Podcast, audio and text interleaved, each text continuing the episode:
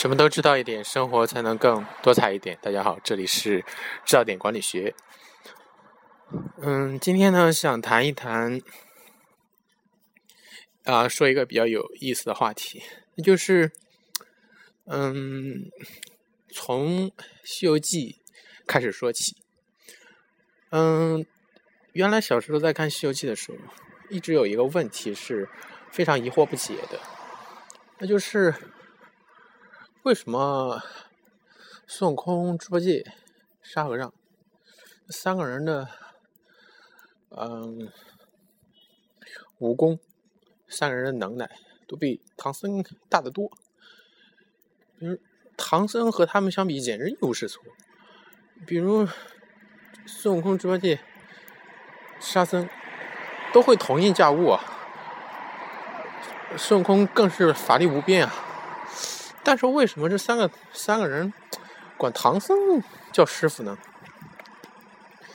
唐僧究竟有什么可取之处，值得他们三个徒弟这样俯首帖耳的、死心塌地的保护他去西天取经呢？我们不说，先不说，是因为观观音菩萨来点化了他们，让他们这么去做的。嗯，你看。孙悟空脑袋上有个箍，有个紧箍咒。唐僧是可以控制他，但是另外两个徒弟并没有紧箍咒，他们随时想想走都可以的。为什么还是这样一路随着他到西天？如果你仔细考虑这个问题，那就是在。西天取经这个过程中，其实唐僧是一个很好的领导。他在整个的过程中体现出的这个领导的艺术是非常高明的。嗯，这就是今天我在嗯腾讯网上看到的一篇文章，就是刘震云原来写过呀《一地鸡毛》啊，写过什么嗯一九四二啦，什么什么各种。这一系列的文章，他跟那个冯小刚的关系 是非常铁的。然后，我觉得他也受益于此吧。如果不是冯小刚把他的这么多的电影嗯作品拍成电影，他也不会像今天这样名名气。虽然他的作品怎么说，在我看来，嗯，文学性上是稍微差了一点。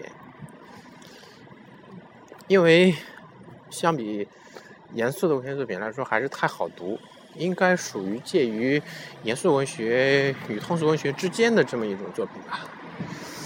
嗯，他就在华中师大的一个演讲中，可能谈到这个问题，也就是唐僧的一个好的领导艺术的问题。不知道他是不是最近也在思考这个管理学的问题？嗯，首先。唐僧的领导艺术在于，他能够充分的利用这三个人的长处，然后让他们为自己所用。比如说，当每到一个地方的时候，唐僧首先是派孙悟空出去探路，啊，出去化斋。嗯，猪八戒出出去探路，然后沙僧去喂马。师傅，我坐着歇会儿，是吧？真正的领导就是这样的。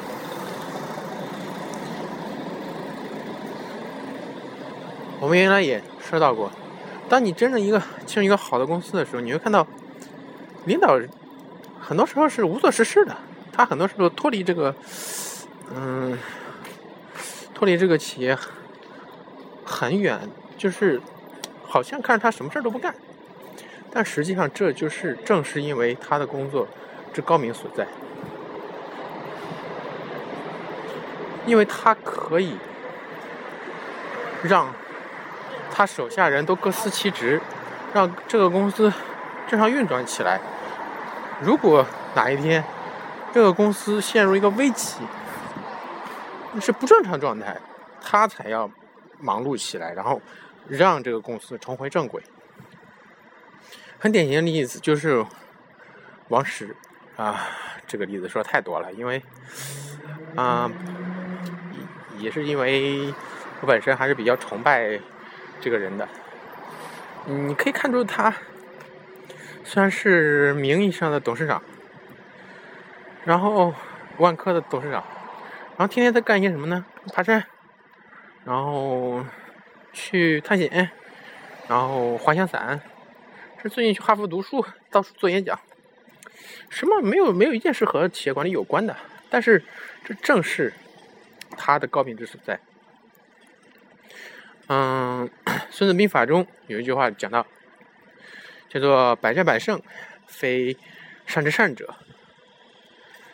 不战而屈人之兵，善人善者也。”嗯，就是说，一个将军他每次打仗都能打胜仗。并不是一个好的将军，一个真正好的将军啊，那边来了一辆警车。一个真正好的将军是不用去战斗，就就能够让敌人就走掉，因为他在战斗之外已经解决这种问题，比如说用外交的手段解解决了。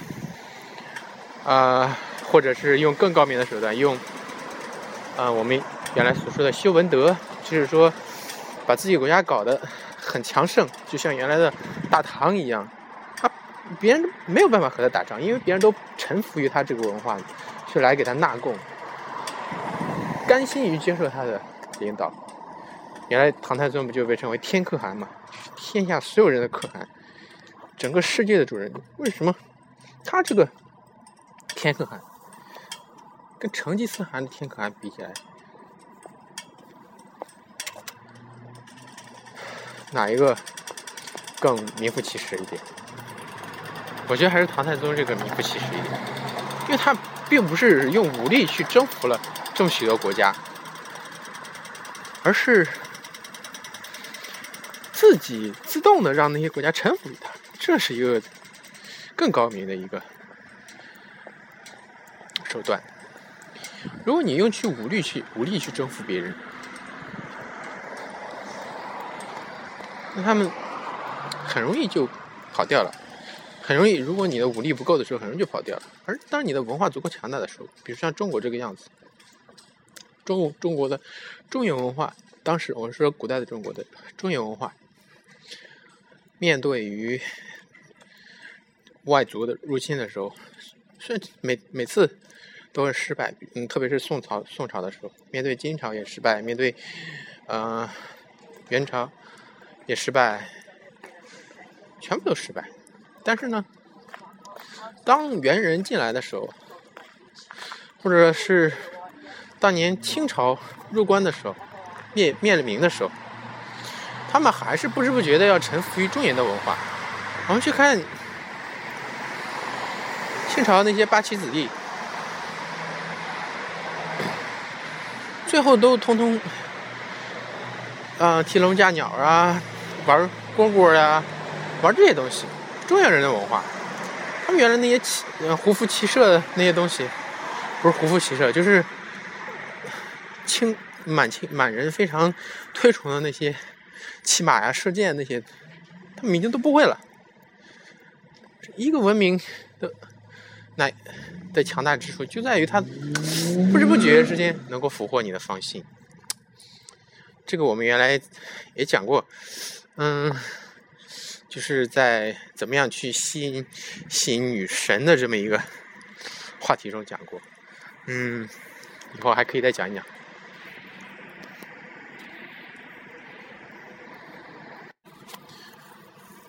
嗯，就是你你作为领导人。应该，嗯，不是说很多事情去亲力亲为，很多事情如果一个公公司缺了你不可的话，那么你这个公司应该来说就是失败的。一一个领导人的最大的成就是什么？就是当这个公司再也不需要他的时候，他就是，嗯，他他就是一个好的领导者。其实，如果说一个公司不再需要他，实际上，嗯，仅仅是从我们讲的，仅仅是从实很实际的表面上，就是说，从具体事务上来说，不再需要一个领导者。你不需要一个领导者去，比如说在，嗯，一个汽车行业。你不需要这个领导者再去车间里去装装汽车，你再不不需要他去外面去卖汽车，你不需要他天天到处跑着去跟各种政府签订呃什么合约，去跟各个国家的政要去合影，这都不不再需要，因为这些事情都有专门的人比更擅长、比他更善于做这些事情的人去做了，而一个一个领导者，他最大的。一个应该做的事情是什么？还是回到《西游记》中，就是像唐僧一样，做一个精神领袖。我们可以看到，《西游记》中每次往往遇到很危急的时候，每次遇到大家不知所措、不知道能不能再走下去的时候，总总是唐僧坚持，就是说。往西天的这个信念不动摇，才使得这个团队不至于解散。比如说，你记得很多次，比如说三打白骨精的时候，比如说，嗯，车迟国的时候吧，可能是车迟国，然后唐僧被变成了一只老虎，然后也是因为三打白骨精把孙悟空给贬出去了，贬回花果山去了。结果导致唐僧被变成一只老虎，没有人打得过那个那个妖精，而整个团个团队都要分崩离析了。但是这个时候，还是唐僧的坚持，唐僧他的嗯不肯与妖怪的合作，然后导致了还是他的一贯的精神力量，然后。使得徒弟们都深受感染，白龙马在这个时候让猪八戒去回去请孙悟空，而最后师徒也能够不弃前嫌，继续往前走。正是因为他们有一个共同的目标，而我们可以看到，整个四个人在这个行走过程中，三个徒弟都 实实在在的，应该是和唐僧学到了东西，学到了他这种这份对于信念的坚持，对于佛法的追求。难道说，从这个方面来讲，唐僧不配做一个好的师傅吗？他们三个叫一声师傅，还有什么不应该的吗？如果不是唐僧这一路的坚持，他们三个人最后也不会修成正果。所以说，一个领导人，我还一一再的跟以前的节目。都提到过这个问题，就是说，一个领导人最大的应该做的事情，就是做这个企业的精神领袖，把把企业的信念、把企业的理念，不断的、不停的、反复的告诉我们的员工，让，而且最关键的是，在关键时刻，在大家都人心惶惶、动要动摇的时候，站出来。重新的阐释自己的企业理念。OK，今天就说到这里。